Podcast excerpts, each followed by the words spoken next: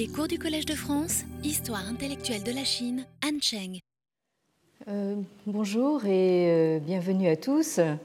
Et bien sûr, euh, d'abord, avant toute chose, tous mes meilleurs voeux pour, pour la nouvelle année, en ayant évidemment une, une pensée pour les événements qui se sont produits à Paris il y a exactement un an.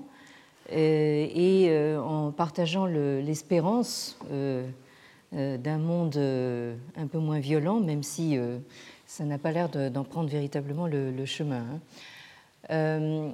alors justement, la, violence, on a l'impression qu'elle est absente, ou du moins qu'elle a été évacuée de cette universalité ritualiste chinoise qui nous occupe euh, en ce moment. Hein, euh, cette universalité projette une image au fond très lisse et consensuelle, mais comme nous allons le voir, ça n'est peut-être qu'une impression. la dernière fois, nous avons rappelé ce qui fait le ciment de ce que nous avons appelé le continuisme anthropocosmique, c'est-à-dire ce continuisme entre le monde, euh, enfin entre le cosmos et le monde humain, euh, ce continuisme qui est au fondement euh, de la vision chinoise du monde et de la société, et qui a réussi à se maintenir, évidemment à travers toutes sortes de vicissitudes et sous des formes changeantes, qui s'est maintenu jusqu'à l'ère moderne. Et on en observe même parfois euh, quelques traces encore aujourd'hui euh, en Chine et ailleurs dans le monde, là où des communautés chinoises sont présentes, et là également où la culture chinoise a pu exercer quelque influence. Alors ce continuisme se traduit par le lien homologique que euh, nous avons euh, noté entre euh, le culte aux ancêtres, les rites funéraires et la piété filiale. Un lien qui, on l'a vu, constitue de toute évidence une préoccupation centrale dans les entretiens, hein, en chinois le yu, attribué à Confucius. Donc dans ce euh, passage euh, que nous avons déjà lu, euh, c'est juste un rappel, donc en haut de la diapositive, qui est extrait du livre 2 des entretiens à la section 5. un personnage du nom de Moïse demande à Confucius en quoi consiste Xiao, c'est-à-dire la piété euh, filiale. Euh, xiao, c'est ce mot que vous avez en rouge ici. Euh, et la réponse de, Confucius se fait par une phrase en trois temps, hein, que vous voyez ici. Sheng shi zhi yi li, si zhang zhi yi li, ji zhi yi li. Donc, euh, donc sheng, c'est-à-dire donc du vivant, euh, sous-entendu des, euh, des, parents, il s'agit donc de les, de les servir selon les rites. Les... Donc là, nous avons quelque chose qui relève de la piété filiale. Ensuite, si, à leur mort, à la mort des parents, il s'agit donc de les de les inhumer selon les rites. Donc euh, là, nous avons une allusion euh, aux rites euh, funéraires.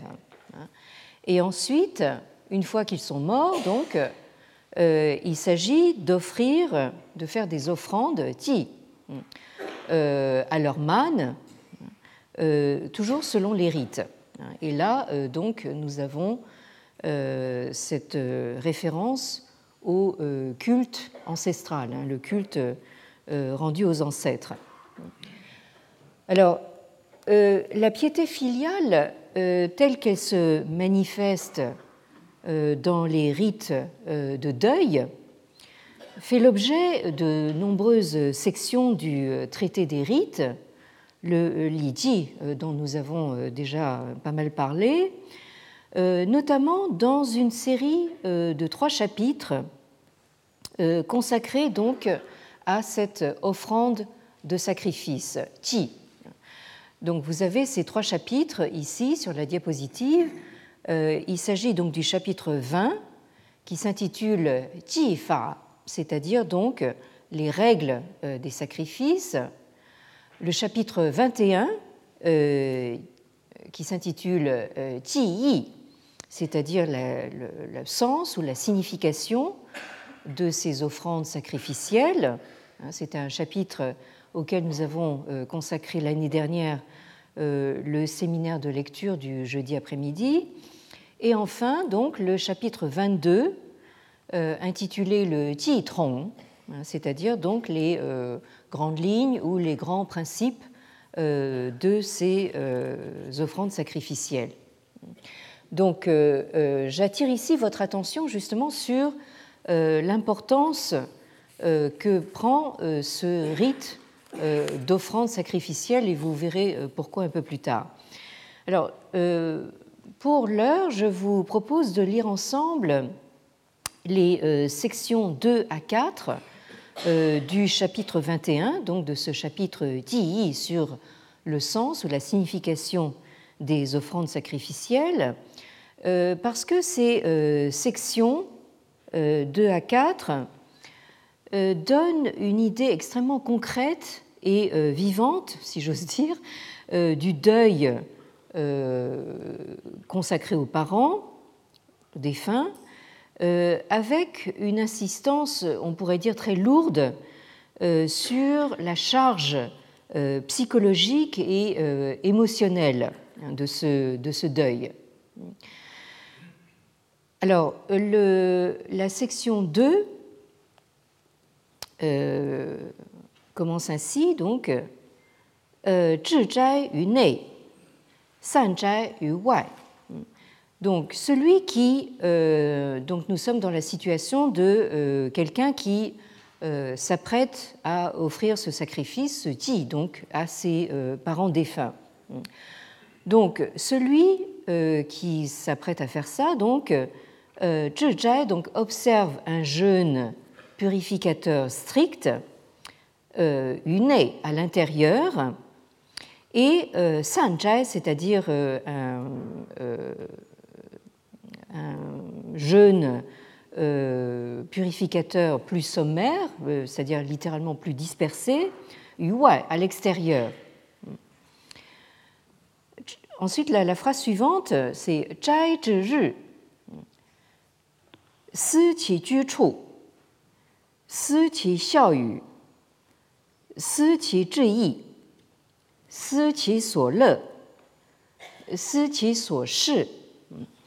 Donc, euh, même sans euh, lire le, chinois, euh, je vous ai donc souligné ici en rouge ce terme de, de hein, qui a son, importance. Donc, zhai c'est-à-dire en ces jours de jeûne, le, celui qui est en deuil, donc, si, c'est-à-dire se remet à l'esprit ou se remémore euh, l'endroit où euh, résidaient donc euh, le ou les défunts, hein, les parents défunts.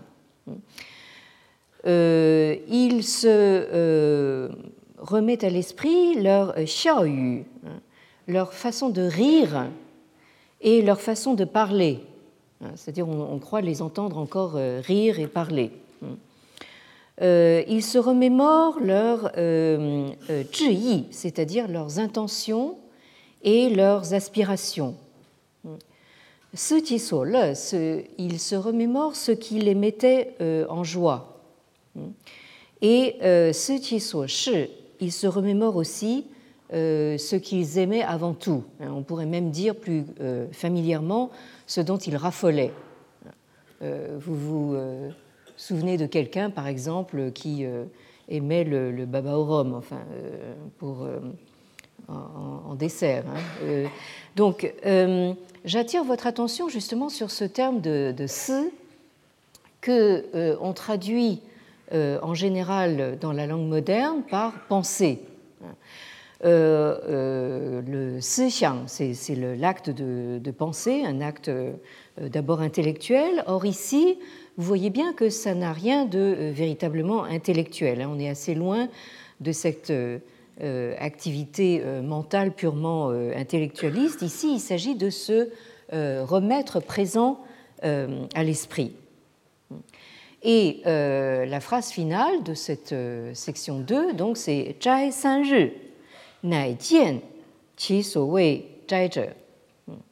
Donc, au bout de euh, trois jours de ce jeûne, euh, celui qui euh, est en deuil, donc, tient, il a la vision, il voit véritablement, donc, ce ou celui pour qui il se purifie, hein, celui ou ceux, les parents défunts, pour qui il à pratiquer ce, jeûne.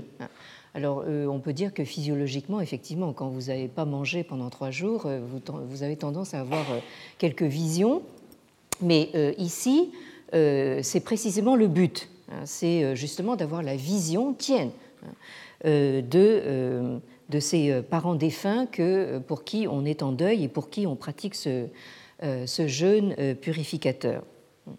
Alors, la section 3 euh, continue euh, dans la description donc, de, ce, de, cette période de deuil. Donc, euh, Zhai Zhi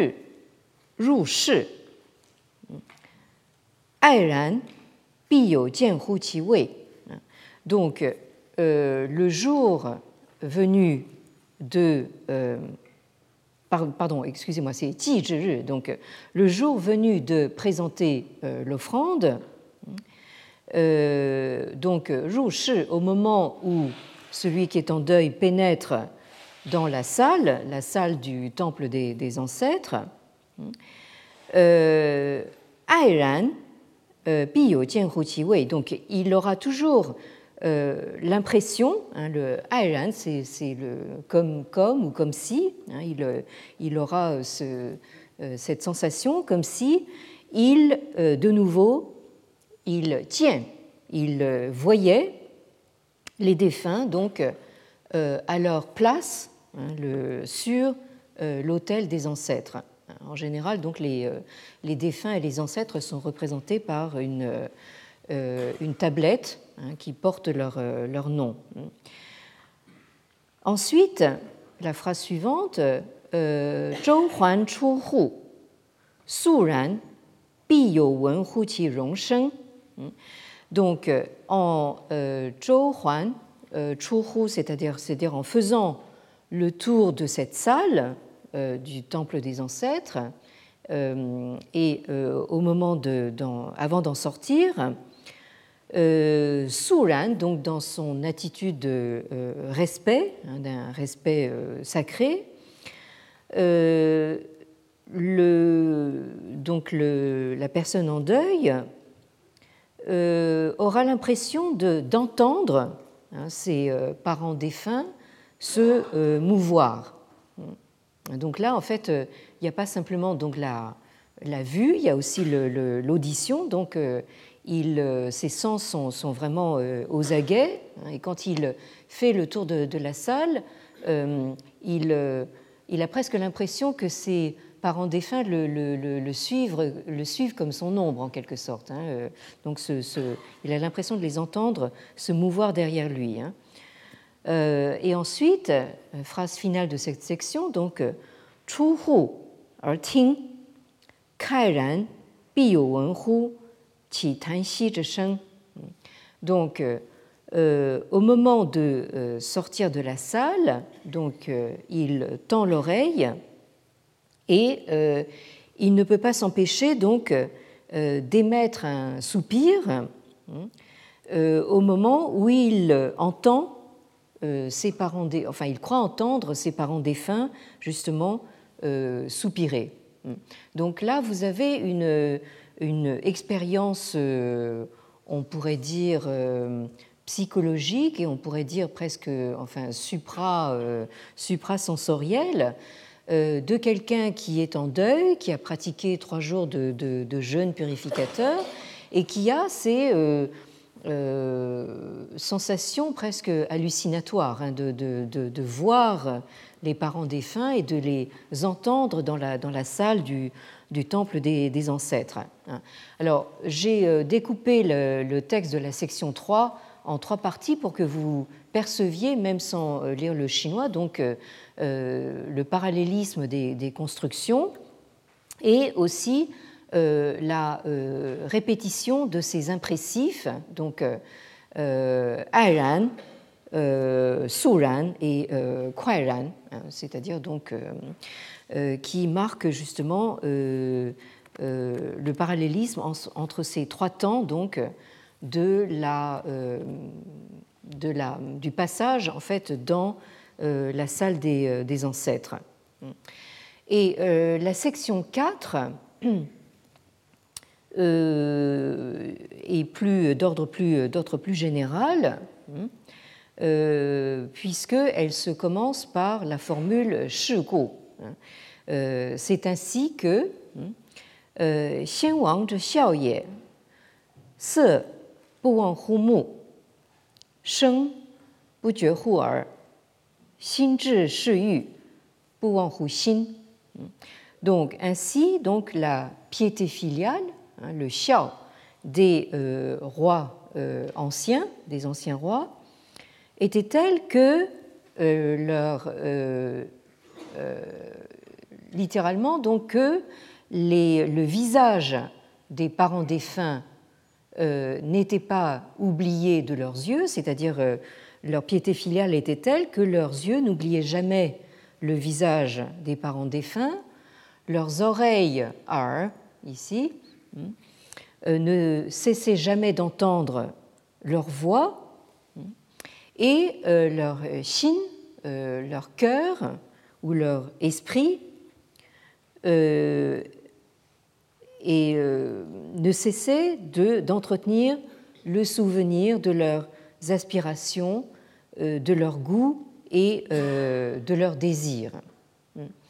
donc ici, Shin, c'est un, un, terme qu'on a souvent l'occasion de rencontrer dans la littérature euh, chinoise euh, ancienne et qui pose pas mal de problèmes aux traducteurs parce que euh, on hésite entre le sens de cœur, c'est-à-dire ce que du côté européen on situe ici, au milieu de la poitrine, et qui serait donc le siège des, sentiments, des émotions, et l'esprit que ici aussi nous situons euh, beaucoup plus haut, c'est-à-dire euh, dans, la tête, dans le, cerveau, hein, et qui est euh, le siège de la pensée. Or, dans la représentation chinoise ancienne, hein, l'esprit et le cœur ne font qu'un. Hein, c'est-à-dire donc nous avons une, entité qui, est à la fois le siège de la pensée et le siège de, l'émotion. Ce qui rejoint d'ailleurs en fait en partie l'analyse euh, des euh, cognitivistes euh, contemporains. Alors, nous sommes ici vraiment à l'opposé exact de l'adage qui nous est plus familier, loin des yeux, loin du cœur. Ici, au contraire, en fait, il y a cette, cet entretien, ce maintien justement de la présence des défunts euh, dans le cœur-esprit euh, des vivants, hein, euh, dans cet acte du si, c'est-à-dire donc de la remise à l'esprit, cette remémoration donc des disparus. Et le texte continue en disant donc zhi ai ze cun, que ze zhu, zhu cun bu wang hu xin, fu an de donc, euh, euh, leur euh, amour pour les parents défunts était telle qu'il les c'est-à-dire qu'il les c'est-à-dire littéralement qu'il les maintenait vivants. Et leur, leur vénération était telle qu'elle les faisait apparaître à leurs yeux, hein, comme s'ils étaient véritablement là.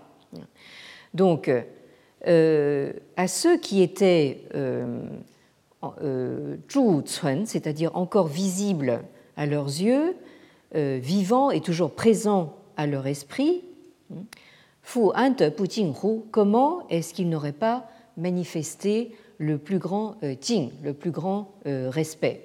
Et dans ce mot Jing que vous avez ici, vous avez un véritable mot-clé euh, de l'esprit euh, ritualiste confucéen. Hein. Il s'agit donc de, se mettre justement dans cet état euh, de respect, hein, aussi bien pour les vivants que pour les morts. Hein. et ensuite, vous avez une phrase concernant donc l'homme de bien, c'est-à-dire l'idéal confucéen, donc le Junzi, Sheng ze jing yang, Si. Euh, là, j'attire votre attention sur euh, l'effet de, rime. L'homme de bien, donc du euh, vivant de ses parents, met tout son met tout son respect à les yang, c'est-à-dire à les nourrir, les nourrir matériellement, hein, à, leur donner, à leur donner à manger hein, dans, leur, dans leur âge avancé. Hein, les, enfants donc ont le devoir donc de nourrir leurs parents. Et euh, ce, donc après leur mort, euh, ils mettent tout leur respect, enfin l'homme de bien met tout son respect à euh, xiang, c'est-à-dire à faire des offrandes sacrificielles. Vous avez ici un, mot qui rejoint un petit peu le, mot ti que nous avons vu jusqu'à maintenant, c'est-à-dire donc à faire des offrandes, c'est-à-dire au fond euh, à euh, continuer à nourrir ses parents, mais de manière euh, symbolique.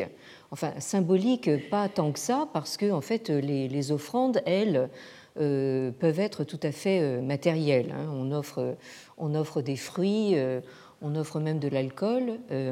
et donc, donc ici, vous avez une continuité entre l'acte de yang, c'est-à-dire donc de nourrir les parents matériellement pendant euh, leur vivant, et xiang, donc euh, de les nourrir euh, symboliquement après leur mort. Hein. Et la phrase continue en disant donc Si zhongshen fu ye. Donc tout au long de sa vie, l'homme de bien veille à ne pas déshonorer donc la mémoire de ses parents. Et ensuite,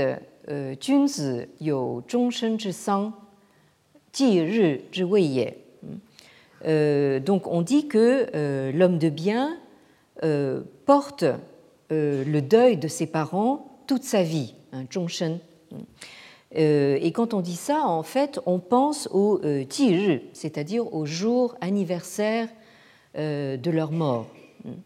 je commençais tout à l'heure en, disant que nous sommes un jour euh, anniversaire d'un deuil euh, euh, national.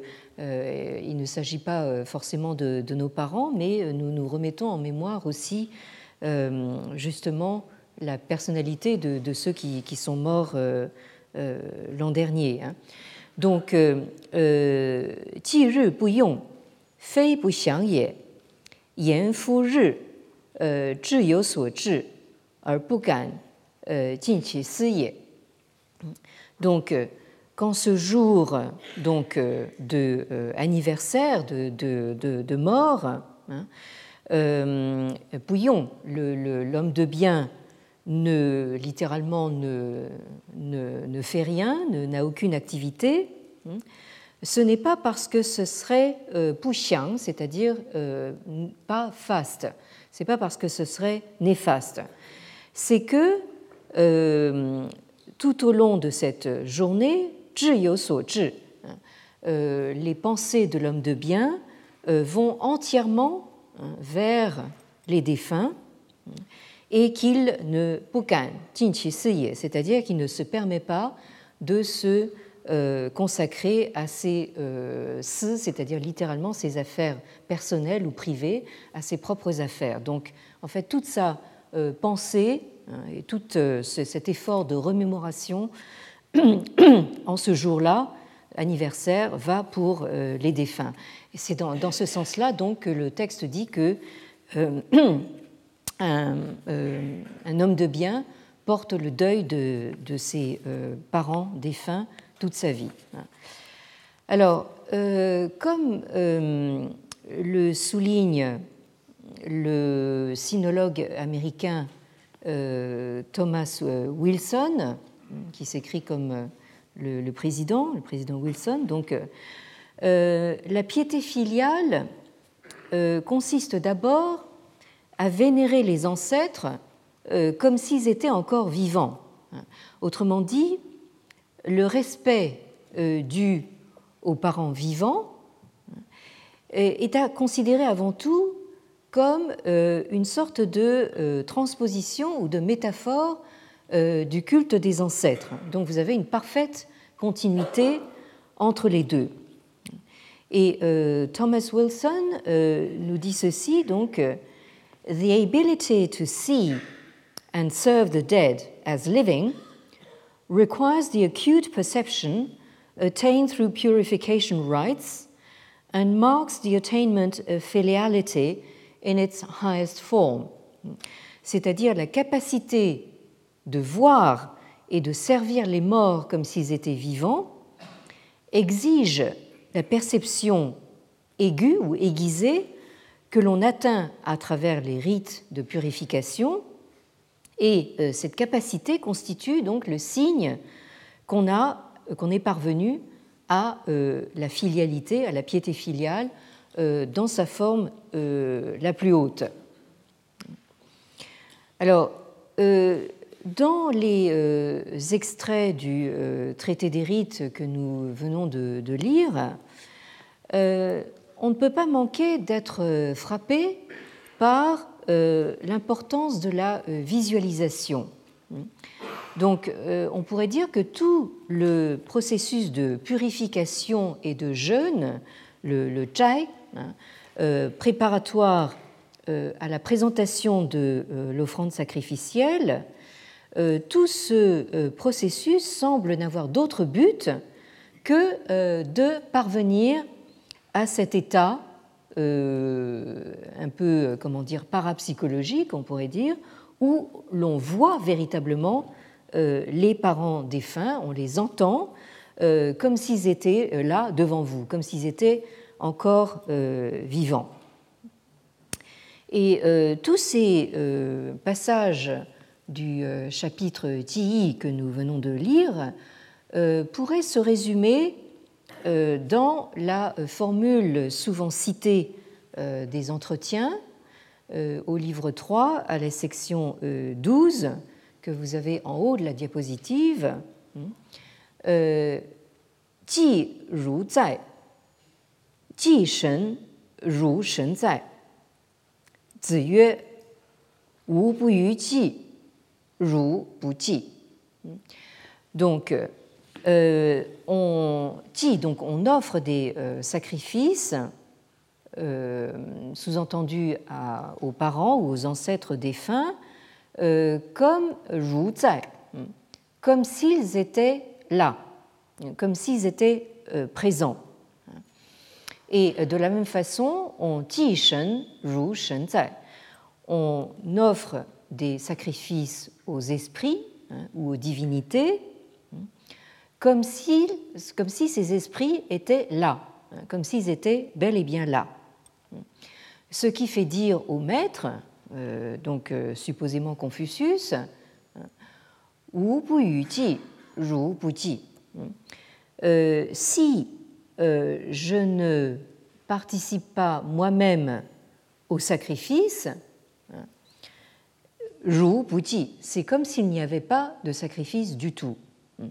Alors, euh, on a beaucoup euh, glosé hein, sur la signification de cette première partie de phrase ou ji, hein, c'est-à-dire donc est-ce que ça veut dire si je fais exécuter un sacrifice en n'étant pas là moi-même, hein, comme dans le contexte chrétien quand, on fait dire une messe mais qu'on n'y assiste pas soi-même. Enfin, euh, euh, donc si je fais exécuter un sacrifice sans y être moi-même, ou alors est-ce que ça veut dire si euh, je ne suis pas présent entièrement en esprit dans le sacrifice hein, Si je ne suis participe pas intimement au sacrifice, hein, c'est comme s'il n'y avait pas de sacrifice. Autrement dit, ce qui compte dans le sacrifice, ce n'est pas tant justement toutes les offrandes aussi, euh, comment dire, euh, riches et comment dire abondantes qu'elles soient. C'est pas pas ça qui est important.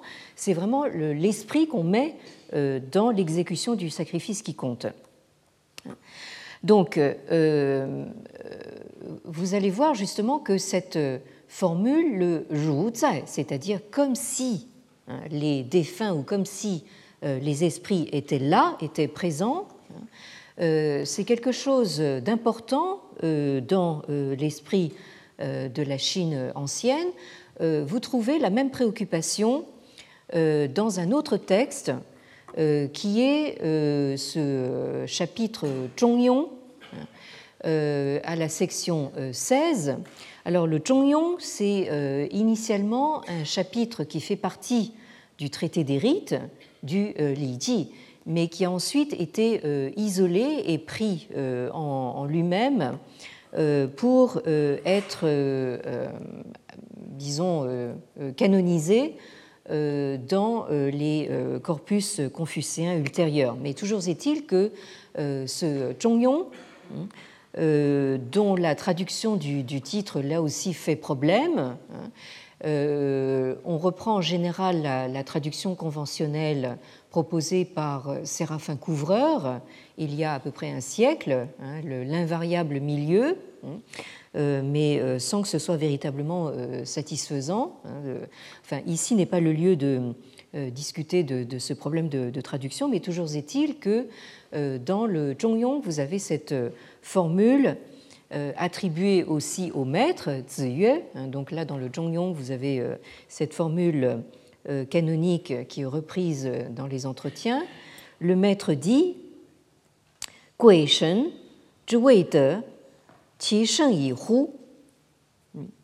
De. Que la puissance, hein, c'est comme ça que je traduis te, hein, qu'on traduit en général par vertu, mais euh, il faut toujours entendre, en tout cas dans le contexte ancien, euh, vertu au sens euh, presque au sens romain ou latin du terme de virtus, hein, c'est-à-dire donc le, propre du vir, hein, donc la, puissance ou le, charisme, on pourrait dire, exercé par les mânes et les esprits, les quaishen, euh, que cette puissance est shen, hein, c'est-à-dire abondante ou euh, sans limite. En effet, euh, shi zhi er fu jian, ting zhi er fu wen, ti wu er bu ke yi, bu ke. Donc, on on, a beau les euh, les regarder, ces mânes et ces esprits, on ne les voit pas. Hein, hein, donc vous retrouvez donc euh, ce thème de la, visualisation. Euh, on a beau euh, euh, essayer de les entendre, hein, mais on, a beau écouter, prêter l'oreille, on ne les entend pas. Et pourtant, ce sont eux qui, ou c'est-à-dire littéralement qui donne corps euh, aux êtres, euh, à tel point que euh, ces, ou ces êtres, c'est-à-dire tous les existants, Pukyi, hein, ces êtres ne peuvent pas s'en séparer, hein, c'est-à-dire ils ne peuvent pas exister sans les mânes et les esprits.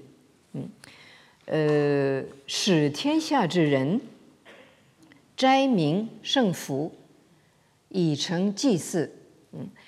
ce sont eux, toujours, les mânes et les esprits, qui font que tianxia. Alors là, j'attire votre attention sur cette notion qui va nous occuper pendant un certain temps, donc qui font que partout sous le ciel, les hommes Zhai Ming, donc se jeûnent et se purifient, et Sheng Fu, donc ils revêtent leurs plus beaux atours, leurs plus beaux vêtements pour Hein, pour offrir euh, des dons et euh, des sacrifices. Autrement dit, qu'ils perpétuent euh, le souvenir des mânes et qu'ils perpétuent le culte des divinités, justement, en pratiquant justement toutes ces, ces rites de purification et en mettant leurs plus beaux habits. Yang Yang Ru Zai Qi Shang euh, alors là, vous avez encore une, sorte d'impressif euh, qui décrit justement ces, euh, ces mânes et ces esprits, hein, qui yang yang, ça, évoque justement l'océan. Hein, ils sont comme immenses et, vagues. et Ru Zai Shang, donc ils semblent être présents au-dessus de nous. Hein, et euh, Ru Zai Qi Zuoyou, il semble être présent euh, à notre droite et à notre gauche. Autrement dit, ils sont partout autour de nous, au-dessus, à gauche, à droite, tout autour de nous. Autrement dit, ils nous, ils nous environnent complètement. Hein. Et ça, ça me fait penser justement à la remarque du sinologue néerlandais de Groot, euh, qui, euh, à l'issue euh, de sa, son immense enquête sur ce qu'il a appelé le Religious System of China, donc le, système religieux de la Chine, qu'il a décrit dans six gros volumes parus il y a un peu plus d'un siècle, donc, De Groot finissait par remarquer que les morts envahissaient euh, le monde des vivants. Hein. Donc euh, les, morts restent vraiment euh, présents tout autour, tout autour de nous. Hein. Alors, ce qui m'intéresse pour l'instant, hein, c'est, comme je le disais tout à l'heure, donc ce, cette, la récurrence de cette expression Zhu c'est-à-dire comme si, comme s'ils étaient là, comme s'ils étaient présents. Alors, ce terme de Zhu que vous avez ici, euh, qui euh, établit une équivalence entre deux termes hein, euh, et qu'on traduit ici par le comme si, hein, c'est-à-dire donc vous, vous rendez un culte aux défunts ou aux esprits et vous c'est comme, comme s'ils étaient vivants. Ce terme de jour revient de manière extrêmement fréquente euh, dans les euh, sources ritualistes. Si vous prenez euh, le début, hein, toutes les premières sections du livre 10 des entretiens, hein, vous avez une description donc de, du comportement ritualiste de Confucius, supposément, hein, qui exécute toute une gestuelle et chaque fois, on nous dit que c'est comme s'il euh, hésitait, comme s'il craignait, comme s'il avait peur, comme s'il euh, était euh, précautionneux, craintif, etc. Vous avez une récurrence tout à fait remarquable justement de ce terme de jour. Donc ce jour revient de manière beaucoup trop fréquente dans ces sources ritualistes pour ne pas signaler quelque chose d'important et il constitue probablement une réponse, ou du moins une tentative de réponse, euh, à la question euh, soulevée par euh, Jean Lévy dans l'ouvrage qu'il a intitulé tout simplement Confucius, qui, à propos de la culture des sacrifices propres à la Chine euh, archaïque et antique dans laquelle euh, Confucius est, né, hein, euh, Jean Lévy donc soulève cette question qui est commodément résumée dans ces termes par son ami et collègue Jean-François Bilter, qui a fait donc un compte-rendu du livre de, Jean Lévy, qui a été reproduit dans les études sur Zhuangzi de Jean-François Bilter. Vous trouverez là toutes les références bibliographiques sur, le, sur le site hein, du, collège. Euh, et euh, également, je le rappelle encore une fois, donc les euh, vidéos des cours précédents. Alors, Jean-François Bilter donc résume la question soulevée par Jean Lévy dans ces termes. Jusqu'à quel point fallait-il servir un maître, hein, un maître ou un père défunt, comme on le servait de son vivant Les sacrifices qu'on lui présentait pouvait-il être efficace si les victimes n'étaient pas réelles? Les ritualistes qui se réclameront de Confucius défendront l'idée qu'aux morts qui sont à la fois absents et présents, il convient de faire des sacrifices absents et présents, c'est-à-dire symboliques. Il n'y a donc jamais eu de rupture. Et ça, c'est vraiment la phrase clé, je pense, euh, dans ces observations de euh, Jean Lévy et de Jean-François Bilter, il n'y a jamais eu de rupture, euh, c'est-à-dire donc entre d'une part le monde des morts et le monde des vivants, mais également donc entre les sacrifices réels et les sacrifices symboliques. Alors je continue la citation de Jean-François Bilter. Le sacrifice humain n'a jamais été condamné il a été occulté, il est devenu l'inavouable scène primordiale cachée au cœur de la tradition confucianiste. Hein, et là, il cite donc euh, Jean Lévy. Alors, euh, Jean-François Bilter prend un petit peu ses distances par rapport à cette euh, idée émise par, par Lévy. il dit cette idée est peut-être contestable, il faudra la discuter. Mais elle me semble susceptible d'éclairer des phénomènes qui résistaient à toute explication. Je pense à la piété filiale, aux formes obsessionnelles, voire pathologiques, qu'elle a parfois prises par la suite.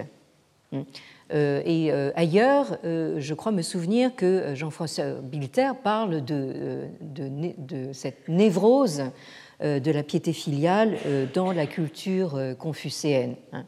Euh, donc, je reviendrai, j'aurai sans doute l'occasion de, revenir justement sur ces formes obsessionnelles, voire pathologiques de la piété filiale.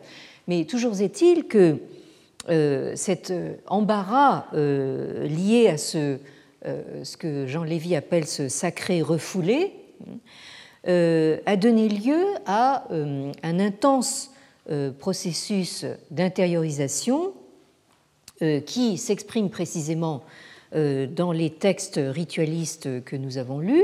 Hein. Euh, donc j'ai parlé de cette très lourde insistance sur la charge psychologique et émotionnelle du, deuil, hein. et un processus d'intériorisation qui, est, qui serait aussi au fondement réel de ce qu'on a appelé l'humanisme confucéen. Je disais tout à l'heure en commençant que euh, nous euh, avons le sentiment de vivre dans un monde violent, hein.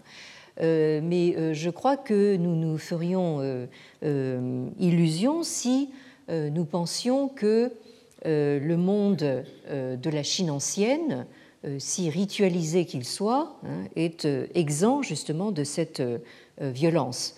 Jean Lévy parle, je pense à juste titre, de cette violence sacrificielle hein, euh, qui euh, a simplement été euh, refoulé, hein, qui, n'a pas été totalement évacué, mais simplement refoulé. ainsi donc, ce qui est recherché dans la pratique des rites en général, et des rites de deuil en particulier, est, contrairement à l'image qu'on se fait habituellement du ritualisme chinois, hein, à l'opposé d'une euh, volonté de euh, conformité ou de euh, soumission à une norme extérieure, ou du moins c'est l'impression qu'il s'agit de produire. Donc si nous lisons le début du chapitre 22 du traité des rites, qui fait partie donc de ces trois chapitres consacrés aux offrandes sacrificielles, au, au hein. Donc ce chapitre 22 intitulé Ti Tron, donc les, les grandes lignes ou les grands principes de ces rites d'offrande. Hein si nous lisons ce, chapitre 22, hein, euh, nous verrons que euh, les textes ritualistes insistent beaucoup sur euh, le fait que cette obligation de se remémorer les défunts et de leur faire des offrandes ne procède pas donc d'une obligation imposée de l'extérieur, mais vient véritablement de euh, l'intérieur. Donc, fan zhi ren zhi dao, mo ji yu li, li you wu jing, mo zhong yu ji. Donc, de tous les euh, moyens euh, nécessaires au gouvernement des, hommes, donc les, dans, la, littéralement dans la voie euh, de la du gouvernement des, euh, des, humains, il n'en est pas de euh, plus urgent que les rites. Ça, c'est le, credo euh, confucéen. Hein. Vous ne pouvez pas prétendre gouverner les hommes, faire en, faire en sorte qu'ils ne s'entretuent pas, précisément, hein, sans avoir recours aux rites. Alors, les rites comportent cinq euh, ou Jing, ici dans le sens de euh, euh, cinq constantes, cinq catégories principales, parmi lesquelles aucune n'est plus importante que celle des Ji, hein, c'est-à-dire des offrandes sacrificielles. Fu zhe, fei wu zi wai yu xin xin chu 而奉之以礼，是故为贤者能尽祭之意。Or, donc ce rite de l'offrande sacrificielle n'est pas quelque chose n'est pas quelque chose qui euh, vient littéralement de l'extérieur. Il procède de l'intérieur en prenant naissance dans le shin, dans le cœur, ce fameux euh, cœur-esprit euh, dont nous parlions tout à l'heure, hein. mais euh, qui est ici véritablement l'incarnation du zhong, c'est-à-dire de ce qui est au centre, hein, au, cœur de notre être.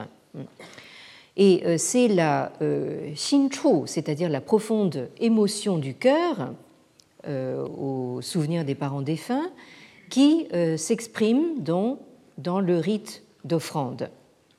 Voilà pourquoi seuls les euh, xianzhe, c'est-à-dire les plus sages, ont euh, la capacité de euh, de donner pleine mesure à la signification de ce rite.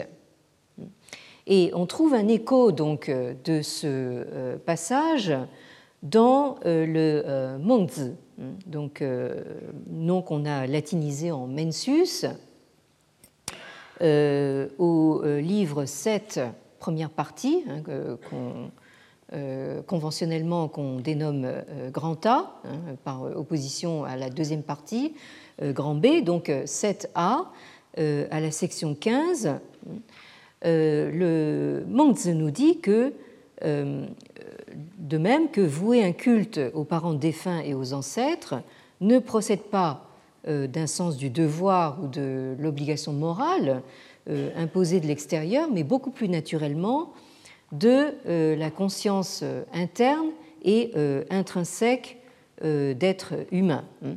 Je relis rapidement donc ce, passage. Donc, Meng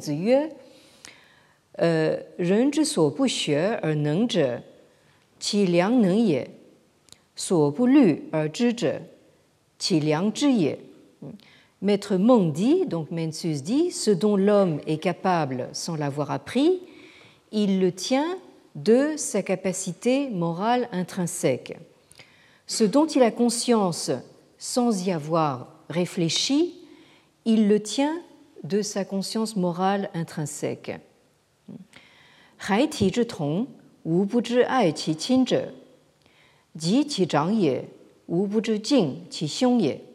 Des petits enfants qui sont encore portés dans les bras, il n'en est aucun qui ne sache aimer ses parents. Une fois qu'ils ont grandi, il n'en est aucun qui ne sache respecter ses frères aînés.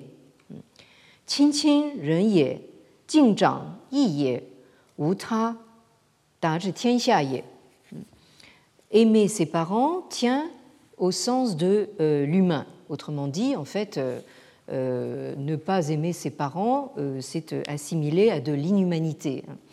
Et respecter ses aînés tient au sens du juste. Ces choses-là ne tiennent à rien d'autre qu'au fait qu'elles valent partout sous le ciel.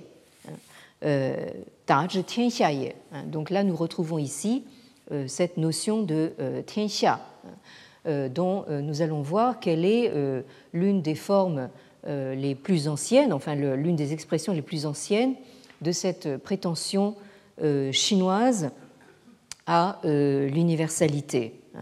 Et de la même façon, donc, nous avions vu que dans les entretiens au livre 17, à la section 21, que je ne relis pas ici, nous avions donc ce débat assez vif entre Confucius et un de ses disciples, Zai euh, ce disciple euh, qui euh, joue assez volontiers le rôle de l'avocat du diable hein, dans les entretiens et ce qui lui vaut donc les, foudres du, maître. Et je vous rappelle que cette discussion portait donc sur le deuil de trois ans, hein, donc qui revient en réalité à 25 euh, mois, hein, c'est-à-dire jusqu'à la troisième année. Hein. Euh, ce deuil de trois ans qui est prescrit par les rites pour les parents défunts. Hein.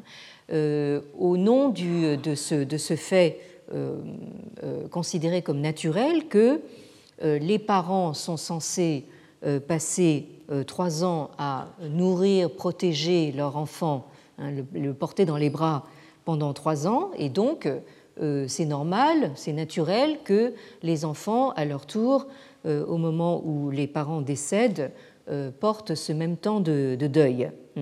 Et alors le disciple propose, lui, de réduire ce deuil à un an. Alors évidemment, réaction assez indigné du, maître. Hein. Et euh, vous l'avez donc euh, euh, en bas de la diapositive, à la fin du texte, le, maître commente dans le dos du disciple, parce que le disciple sort, et le, maître n'attend que ça pour, pour dire ce disciple, pour hein, c'est-à-dire qu'est-ce qu'il est dépourvu de, de qualité humaine. Hein. il voudrait donc justement réduire ce, deuil euh, à, un an, alors que donc le deuil de trois ans, c'est euh, tianxia hein, c'est-à-dire c'est vraiment un deuil qui vaut partout sous le ciel. Et la remarque finale du maître, c'est qu'on se demande si ce disciple a véritablement connu l'amour de ses parents pendant trois ans, hein, pour vouloir réduire le deuil à un an.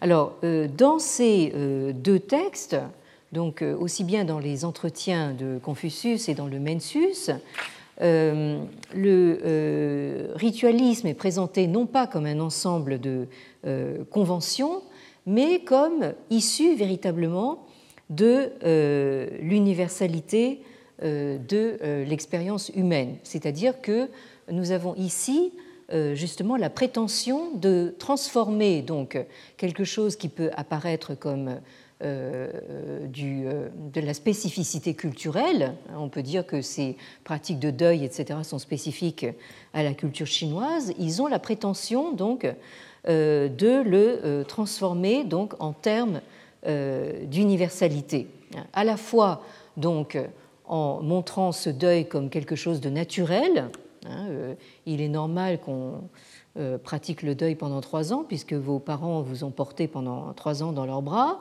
Hein.